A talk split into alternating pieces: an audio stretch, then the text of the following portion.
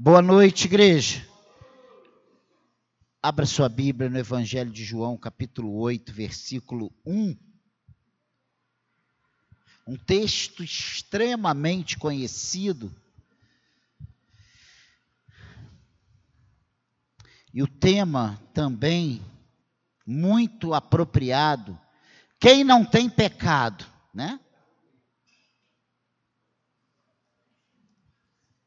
E esse texto fala sobre a mulher adúltera. Aquele texto conhecidíssimo. E diz assim, capítulo 8, versículo 1. Jesus, entretanto, foi para o Monte das Oliveiras. De madrugada, voltou novamente para o templo, e todo o povo ia ter com ele. E, assentado, os ensinava. Os escribas e fariseus trouxeram à sua presença uma mulher surpreendida em adultério. E fazendo-a ficar de pé no meio de todos, disseram a Jesus: Mestre, esta mulher foi apanhada em flagrante adultério. E na lei nos mandou Moisés que tais mulheres sejam apedrejadas. Tu, pois, que dizes? Isto diziam eles, tentando, para terem de que o acusar. Mas Jesus, inclinando-se, escrevia na terra com o dedo. Como insistissem na pergunta, Jesus se levantou e lhes disse: Aquele que dentre vós estiver sem pecado, seja o primeiro que lhe atire pedra. E tornando a inclinar-se, continuou a escrever no chão. Mas ouvindo eles esta resposta e acusados pela própria consciência, foram se retirando um por um, a começar pelos mais velhos até os últimos, ficando só Jesus e a mulher no meio onde estava. Erguendo-se Jesus e não vendo a ninguém, mais além da mulher, perguntou-lhe: Mulher, onde estão aqueles teus acusadores? Ninguém te condenou? Respondeu ela: Ninguém, Senhor. Então lhe disse Jesus: Nem eu tampouco te condeno. Vai e não peques mais. Que o Senhor abençoe a leitura da Sua palavra e que fale aos nossos corações nesta noite. Amém? A festa dos tabernáculos, ela tinha, ela tinha sido muito concorrida por causa de Jesus e na verdade, o cerco se fechando, né? Estava se fechando, pois os judeus, os escribas e os fariseus, eles procuravam matá-lo. Esse aí é, o, é um pano de fundo para você entender. Eles estavam procurando matar Jesus por causa dos seus milagres e suas pregações. Jesus, na verdade, estava incomodando os líderes de sua época. E, esse, e o capítulo 7 ele termina, né? Com Nicodemos, aquele mesmo que foi ter com Jesus à noite, escondido, né? Para não ficar mal com os seus colegas de Sinédrio. Isso lá em João 3, 1 fala sobre isso. Tentando dar uma aliviada na barra de Jesus, mas foi logo resistido por seus colegas. E aí, se você vê aqui Evangelho de João, capítulo 3, vai, vai te dar a história de Nicodemos. Você vai conhecer quem é, quem foi Nicodemos. Nicodemos era um, um dos maiorais da sua época. E ele foi querer saber de Jesus como é que acontecia, né? O que, que ele precisava fazer, como é que seria e tal. Jesus falou: olha, se não nascer de novo, não pode ver o reino dos céus. E ele pergunta: Ué, como é que eu vou nascer de novo? Ele não entendia o que Jesus estava falando. E ele era declaradamente um amigo de Jesus, mas ele era mais amigo dos seus amigos. Ele era mais amigo da sua posição, da posição que ele ocupava nas sinagogas ou na sinagoga. Mas dentro desse pano de fundo aí, dessa perseguição já às claras, declarada, essa, essa caça a Jesus pelos judeus, pelos escribas e pelos fariseus, elas estavam cada vez mais aflorada, mais declarada. E aí, uma coisa interessante que nós vemos aqui é que o texto que lemos do, desse, essas, esses 11 versículos diz claramente que eles fizeram essa pergunta, eles pegam essa mulher em adultério, eles sabiam pela lei de Moisés o que tinha que fazer, mas eles queriam ouvir de Jesus, eles queriam um pretexto para acusar Jesus, para ter uma prova de que Jesus estava conspirando contra eles. E a primeira coisa interessante aqui nesse texto é que os escribas e fariseus não dão trégua para Jesus. Foi cada um para a sua casa e Jesus foi para o Monte das Oliveiras. A gente vê isso aqui logo no versículo 1, depois o versículo 2. O inter... é, é que e como interessante nesse versículo é ver como Jesus não se abalava com a possibilidade de ser entregue na mão daqueles homens. Jesus, de madrugada, vol voltou novamente para o templo e todo o povo ia ter com ele e assentado os ensinava. Então Jesus, ele sabia do do perigo que estava rondando ele, mas ele não se abate por isso, ele não foge, ele não entrega os pontos, ele ia fazer o que ele tinha que fazer. E o que ele tinha que fazer naquele momento era ensinar as, as pessoas, era anunciar o seu reino, era implantar o seu reino. Jesus voltou para o templo, aqui diz isso no versículo 2, e faz faz o que tem que fazer, e mais uma vez João relata a presença do povo indo ter com Jesus. Você vê que o povo tinha sede de Jesus, queria estar perto de Jesus. Veja que ele estava tranquilo, sentado, ensinando todo o povo. Este era o cenário até que os escribas e fariseus tentam mais uma vez surpreender Jesus. E vemos isso aí a partir do versículo 3. Os escribas e fariseus trouxeram à sua presença uma mulher surpreendida em adultério e, fazendo-a ficar de pé no meio de todos, disseram a Jesus: Mestre, esta mulher foi apanhada em fragante adultério. Uma realidade. Quantas vezes nós nos sentimos desse jeito diante de Jesus, quando erramos, quando falhamos, quando somos acusados até pela nossa própria consciência. Né? Não bastasse a miséria em que essa mulher se encontrava, esses doutores da lei não tiveram a mínima misericórdia, não tiveram o mínimo amor por aquela pobre alma já condenada por sua própria consciência, porque ela sabia que estava errada. Ela conhecia a lei de Moisés, como muitas vezes nós sabemos que estamos errados. Quantas vezes nós falhamos e a nossa consciência nos acusa, nos, nos, nós sabemos que fizemos, demos uma bola fora, nós sabemos que desagradamos a Deus. Quantas vezes isso acontece? E nessa hora o que nós mais precisamos são de pessoas que nos deem a mão não que sejam coniventes com o nosso erro, e aí isso aí talvez seja um grande problema da igreja pós-moderna, as pessoas sendo coniventes com o erro e não sendo uma voz de Deus na vida do, do pecador errado ou do, do cristão falho, falto, né? O certo seria, à luz da Bíblia, a gente testar essa pessoa, mostrando que ele falhou, que não é assim que Jesus quer que ele viva, que não é dessa forma que o Evangelho nos ensina a viver. Né? E eles queriam a sentença de Jesus, eles queriam que Jesus condenasse essa mulher.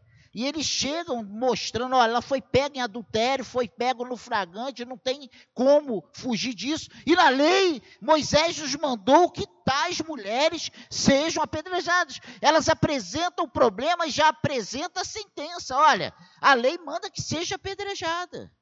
Tu, pois, que dizes? Tu não é mestre da lei? Eles estavam contestando Jesus. Mais uma vez, Jesus olha não para o problema em si, aquele, aquele a mulher, o, o adultério, mas ele olha para a raiz desse problema. A raiz do problema era muito além apenas da mulher, né? Pega, né, em adultério. Eles estavam querendo, era um pé para condenar Jesus. Então, ele mais uma vez, Jesus olha a raiz do problema, a situação da mulher apenas um pretexto para tê-lo de que o acusar. Isso é muito claro. Versículo 6, o próprio versículo 6 diz isso. Isso diziam eles tentando para terem de que o acusar. Mas Jesus, inclinando-se, escrevia na terra com o dedo. Quantas vezes nos deparamos com essa mesma indiferença nos dias de hoje? Olha, quantas vezes eu sou legalista muitas vezes, quantas vezes? Está errado. E a gente às vezes esquece que nós também somos falhos. É muito fácil quando a gente está tratando um problema do outro, né? E a gente dizer, ó, mas a Bíblia fala isso. Quantas vezes esquecemos que nós também falhamos e também gostaríamos da condescendência, não com o nosso erro, mas com a gente. Porque Deus não ama o pecado, Ele ama o pecador. Essa é a questão. Essa é a diferença. Todos nós que estamos aqui nessa noite, estamos aqui pela misericórdia e graça do Senhor. Porque pelos nossos méritos, pelas nossas qualidades, estaríamos bem longe daqui, não teríamos nem condições de colocar os pés aqui dentro desse lugar. E aí, entre aspas, né?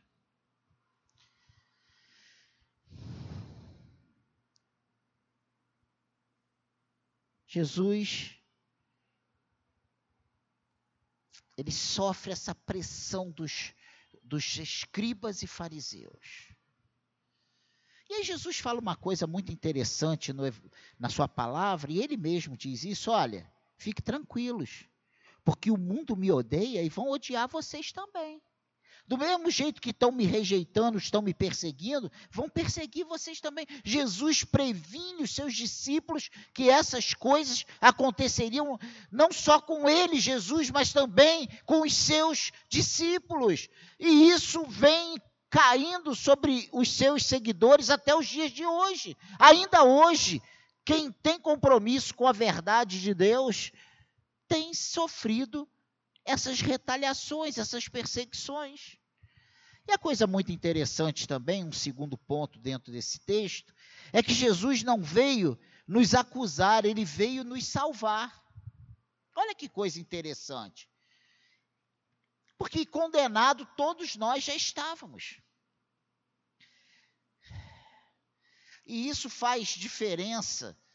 E o que eu estou falando não é uma contradição, é uma realidade que nós precisamos aprender a trabalhar com ela, né? É que ele, Jesus ele veio nos perdoar, ele veio nos salvar, ele não veio nos condenar, ele não veio nos acusar.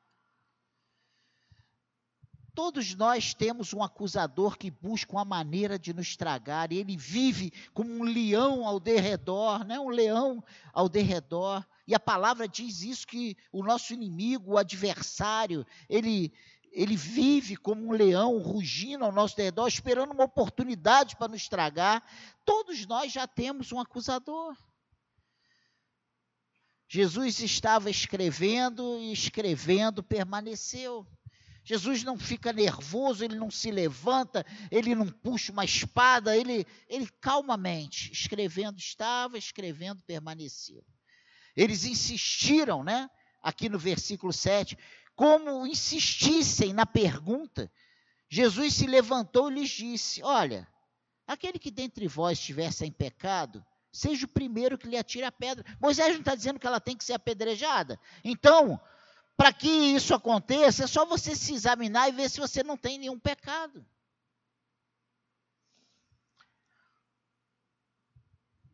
E essa pergunta ecoa até os nossos dias. Quem não tem pecado, que atire a primeira pedra. Antes de apontarmos o dedo para o nosso próximo, devemos apontá-lo para nós mesmos. E isso não é fácil.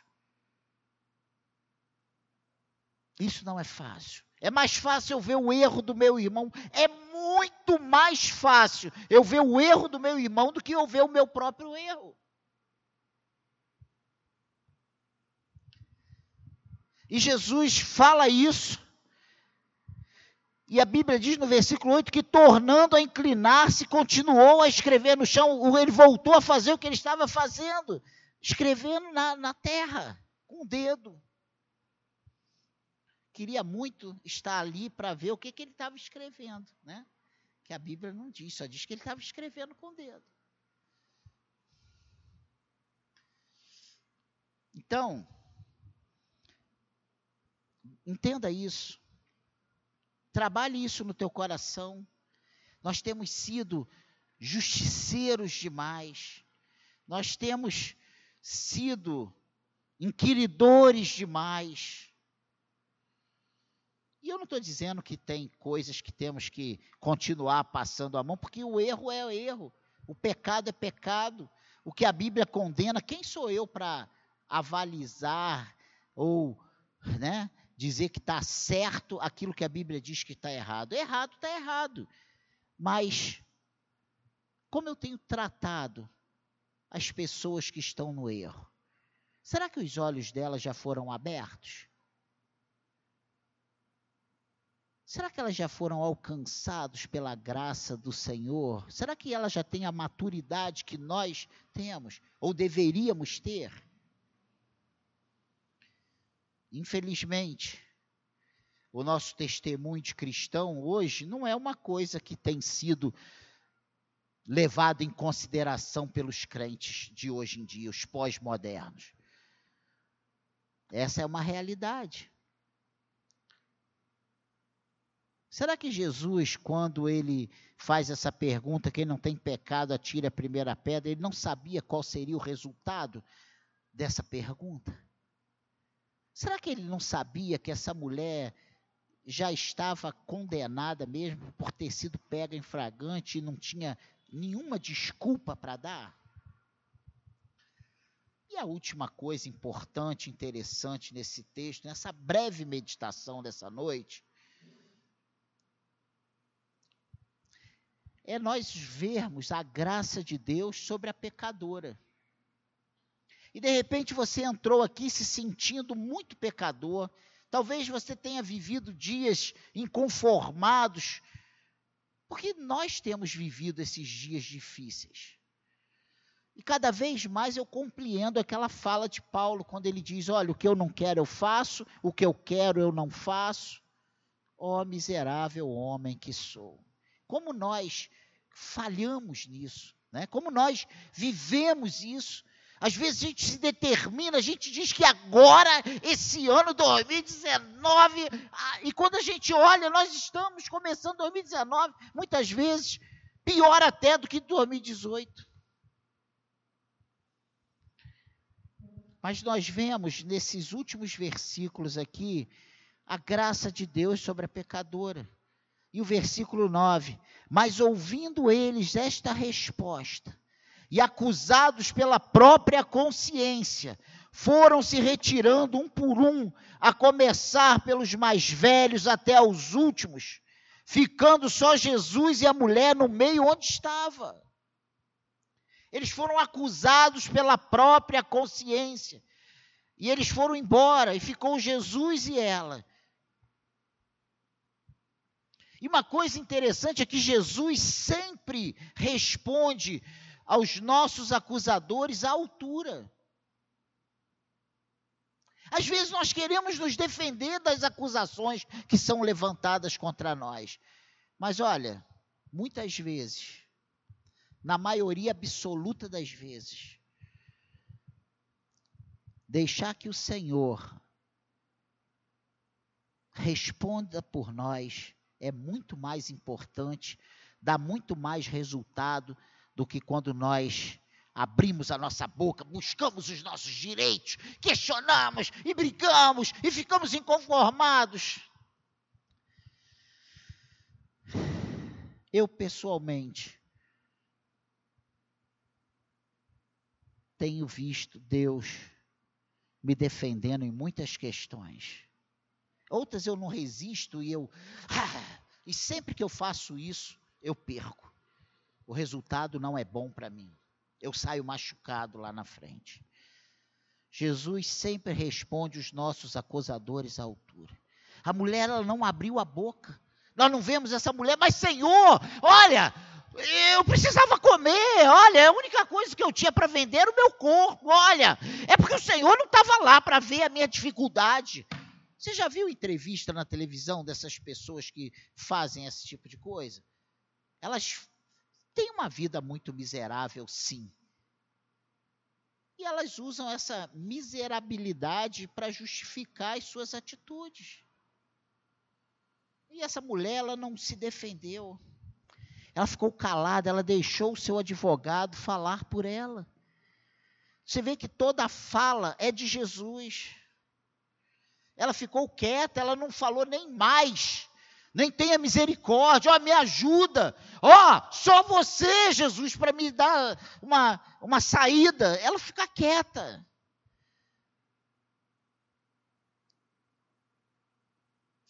E o versículo 10, olha o que diz: Erguendo-se Jesus e não vendo a ninguém, mais além da mulher, perguntou-lhe: Mulher, onde estão aqueles teus acusadores? Ninguém te condenou? É a pergunta que Jesus faz para ela: Onde eles estão?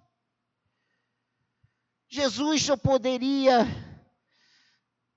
te falar isso. Jesus, nessa noite, ele nos pergunta: Onde estão os teus acusadores? Ninguém te condenou? Quantas vezes Jesus pergunta isso para nós? E a resposta dela foi: ninguém, Senhor. Jesus ele fala, e aí ele diz: bem, se ninguém te acusou, nem eu tampouco te condeno.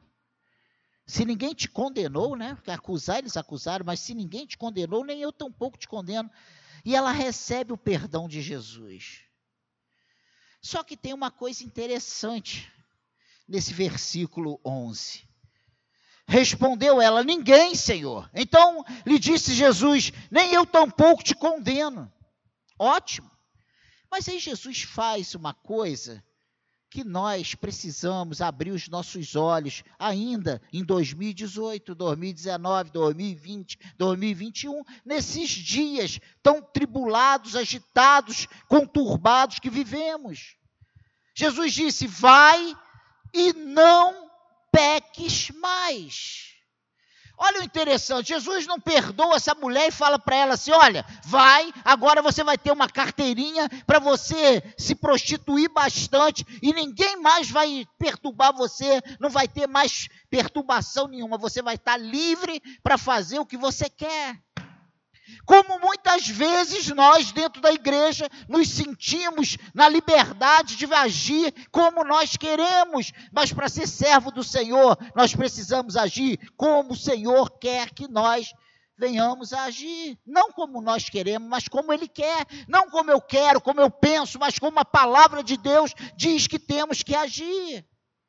Olha que coisa interessante. O perdão de Jesus exige uma nova, uma nova postura do pecador perdoado. Jesus não simplesmente diz, vai, eu também não te condeno. Ele disse, vai, eu também não te condeno. Vá e não peques mais. Jesus ele mostra compaixão, ele mostra misericórdia, ele mostra graça, ele mostra amor por essa mulher adúltera, mas ele também, ele mostra uma indignação em relação à vida que ela vivia. Ele não é conivente com o erro dela. Ele fala assim: "Olha, eu te perdoo, mas vai e não repita mais isso. Não peques mais." A graça de Deus não é derramada sobre nós para continuarmos na nossa vida de pecado. Ela exige uma mudança radical. Vá e não peques mais. Olha, pare de fazer isso. Pare de fazer isso. Eu te perdoo sim. Eu não vou te jogar fora, não. Eu te quero, você é importante para mim, mas mude a sua vida. Que nunca mais isso aconteça. Jesus diz: vai, não peques mais. Somos absolvidos por Jesus para andarmos em novidade de vida. E nós nos esquecemos dessa pequena frase, novidade de vida. Nós achamos que somos perdoados para continuarmos sendo os mesmos bicudos, os mesmos intransigentes, os mesmos, sabe, pecadores de antes. Somos absolvidos por Jesus para andarmos em novidade de vida. Abra sua Bíblia em Romanos 12. Olha o que diz aí o versículo 1 e versículo 2. Rogo-vos, pois, irmãos, pelas misericórdias de Deus, Romanos 12, versículo 1, que apresenteis o vosso corpo por sacrifício vivo, santo e agradável a Deus, que é o vosso culto racional, e não vos conformeis com este século, mas transformai-vos pela renovação da vossa mente, para que experimenteis qual seja a boa, agradável e perfeita vontade de Deus. Ele diz aqui muito claro: ele espera de nós a nova vida em Cristo, um culto racional. Mas para isso, o nosso corpo precisa ser apresentado para sacrifício vivo, santo e agradável a Deus. Não é qualquer coisa, não é de qualquer maneira, não é de qualquer jeito, não tem como, irmãos, vivermos satisfazendo a nossa carne o tempo inteiro e chegar no domingo apresentar culto agradável ao Senhor. Não tem como. Pensa nisso. E eu não estou pregando aqui usos e costumes, o que você pode, o que você não pode. Eu estou falando o que a Bíblia diz para nós vivermos. Para nós apresentarmos um culto racional, é preciso que nós nos apresentemos para como sacrifício vivo, santo e agradável a Deus. É isso que ele diz aqui, ó que apresenteis o vosso corpo sacrifício vivo, santo e agradável a Deus, que é o culto racional. Nós achamos que culto racional é vir aqui cantar meia dúzia de música, levantar a mão, dar uma oferta e ir embora para casa. E nosso culto racional vai muito além disso. Vai no desejo de uma nova vida, de uma mudança de vida.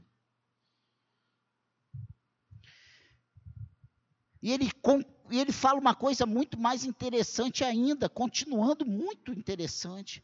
E não vos conformeis com este século, mas transformai-vos pela renovação da vossa mente, para que experimenteis. Somente renovado experimenta qual seja a boa, agradável e perfeita vontade de Deus. Nós queremos experimentar a boa, perfeita e agradável vontade de Deus sem uma renovação da nossa mente, sem uma inconformação, né? inconformados, sem sermos inconformados. Precisamos viver inconformados com este século não amigo desse mundo, mas amigo de Deus. E Deus fala isso muito claro na sua palavra. É impossível alguém ser amigo do mundo e amigo de Deus, ou é amigo de um e inimigo do outro. De quem você é amigo? Essa pregação não traz ibope. Mas eu não posso deixar que você viva os seus dias achando que está agradando a Deus, se você continua conformado com o mundo, sendo amigo do mundo, gostando das coisas do mundo, sabe, lado a lado com o mundo.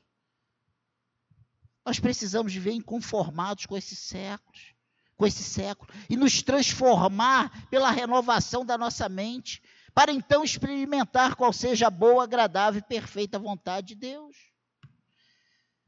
Só a mulher adúltera teve o privilégio de ter essa lição de Jesus. Você sabia disso?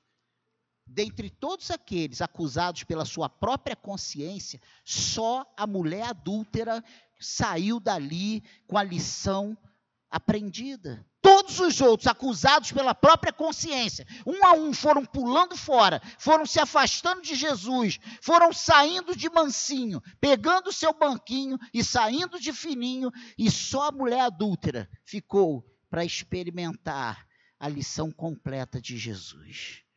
Jesus faz uma pergunta: quem não tem pecado, atire a primeira pedra. E daí, ele se abaixa de novo, ele continua escrevendo. E quando ele levanta a cabeça, ele não vê mais ninguém.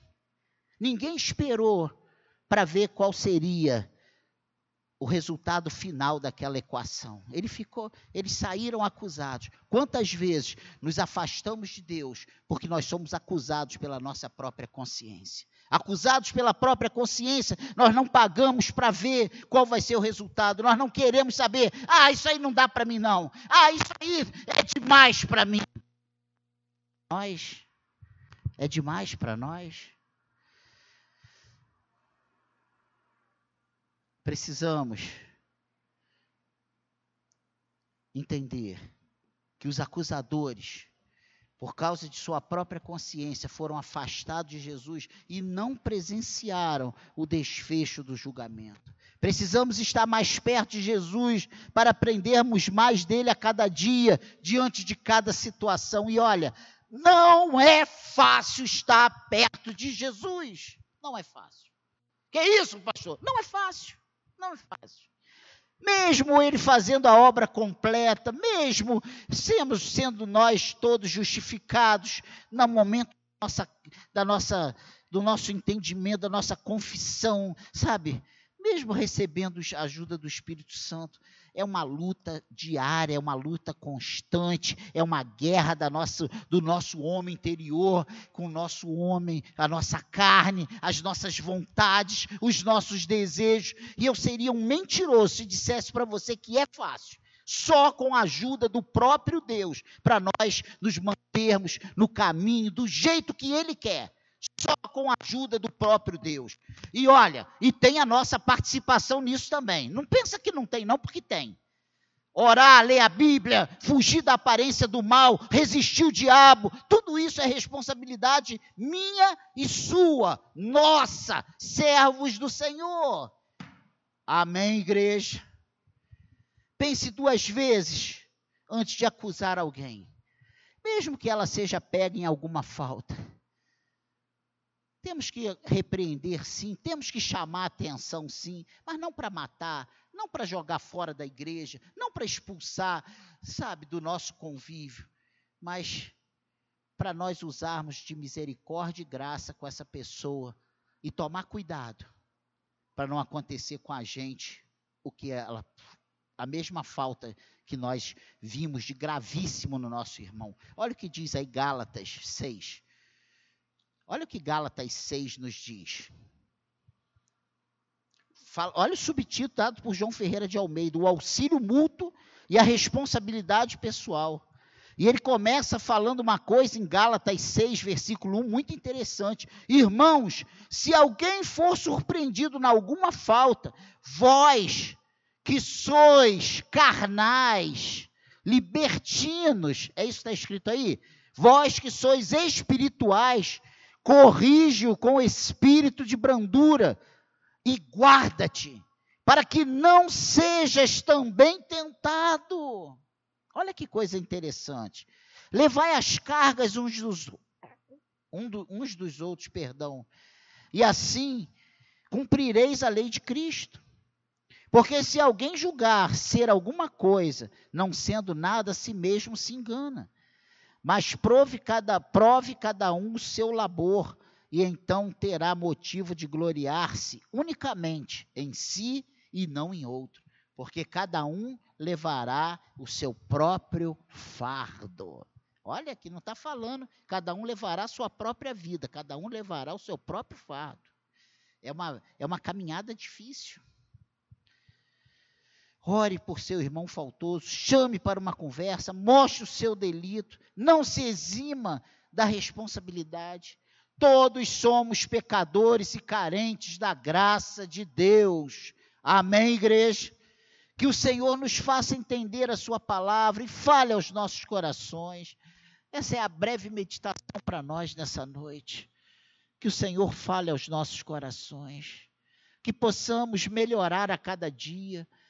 Que tenhamos temor ao abrir o peito e dizer: Eu sou assim mesmo. Como se nós, sendo errados, fôssemos alguma coisa. Nós somos inimigos do Evangelho, somos inimigos de Cristo quando assim agimos.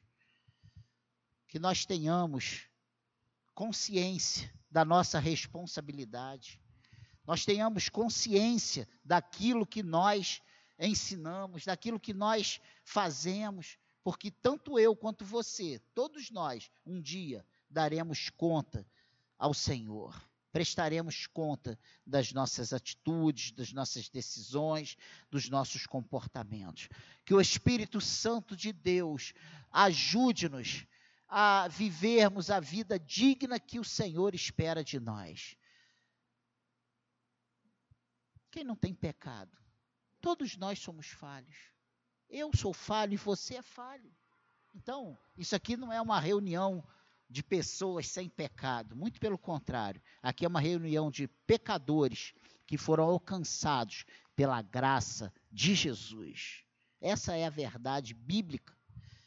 Nós somos falhos. Eu tenho falhas horríveis. Talvez falhas que impeçam você até de se aproximar de mim.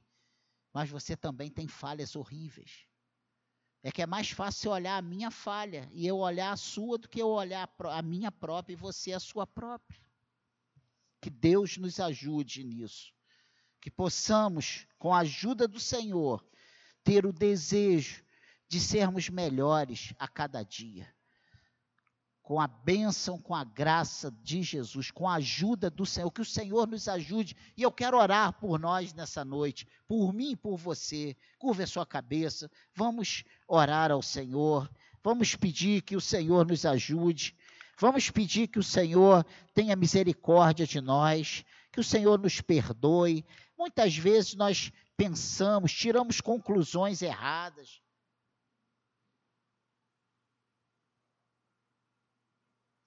nós achamos que estamos certos, nós achamos que estamos fazendo certo. E muitas vezes o que queremos é certo. E o que aqueles homens queriam, tirando a intenção de condenar Jesus, de ter uma oportunidade de acusar Jesus, eles estavam ali numa coisa legal, lícita. A mulher foi pega em adultério e a lei dizia que o adulto era para ser apedrejado. Era legal. Eles estavam cumprindo a lei. Mas a intenção por trás não era cumprir a lei, era para prejudicar Jesus. E estava usando aquela mulher para alcançar um objetivo escuso, ruim na vida deles. Ou daquela mulher. Que o Senhor tenha misericórdia de nós. Curva a sua cabeça. Eu não sei qual é a sua necessidade nessa noite, mas o Senhor sabe. Talvez você não esteja sendo acusado por ninguém, mas tem sido acusado pela sua própria consciência. Talvez você não tenha sido acusado por ninguém, mas você tem sido acusado pelos, por você mesmo, pelo Espírito de Deus que habita em você. E ele não faz isso para te condenar, para te jogar fora, muito pelo contrário. Ele faz isso nas minhas mazelas e nas suas para nós melhorarmos. Porque o desejo dele é que sejamos aprovados naquele dia. O único desejo do Senhor é na sua volta, é nós ouvirmos dele: entre benditos de meu Pai, entre para o gozo do seu Senhor. Esse é o desejo do Senhor para os seus filhos. Ele não quer que ninguém viva uma vida cristã evangélica e no dia seja reprovado. Os seus de maneira nenhuma ele lançará fora. Pai querido, eu oro e eu peço a tua ajuda para a minha vida, para os meus pecados, para as minhas falhas, para as minhas incapacidades e para a vida dos meus irmãos. Senhor, muitas vezes somos explosivos, somos arrogantes, somos prepotentes, somos ignorantes. Ah, Senhor, somos brutos. Não sabemos muitas vezes falar com as pessoas, somos até mal educados muitas vezes, somos intolerantes. E a tua palavra diz para nós amarmos o nosso próximo como a nós mesmos. Tua palavra nos ensina como devemos agir. E muitas vezes nós não conseguimos. Nós tiramos conclusões precipitadas, nós condenamos sem ouvir as duas partes, nós tomamos partido, Senhor, nós fazemos o que não deveríamos fazer. Ah, Senhor, eu e outros aqui que ocupam cargo de liderança, muitas vezes nós decidimos errado, Senhor. Muitas vezes nós fazemos o que não deveríamos fazer, abusamos até da, do poder que temos de decisão, Senhor. E eu te peço nessa noite perdão por mim e pelos meus irmãos. Eu peço a tua ajuda para cada um de nós. Eu peço a tua ajuda, Senhor. Ajuda-nos, Senhor. Pai querido, que possamos ser melhores a cada dia. E isso não é fácil, Senhor. Dizer não para nossa carne, não para nossa vontade. Ah, Senhor.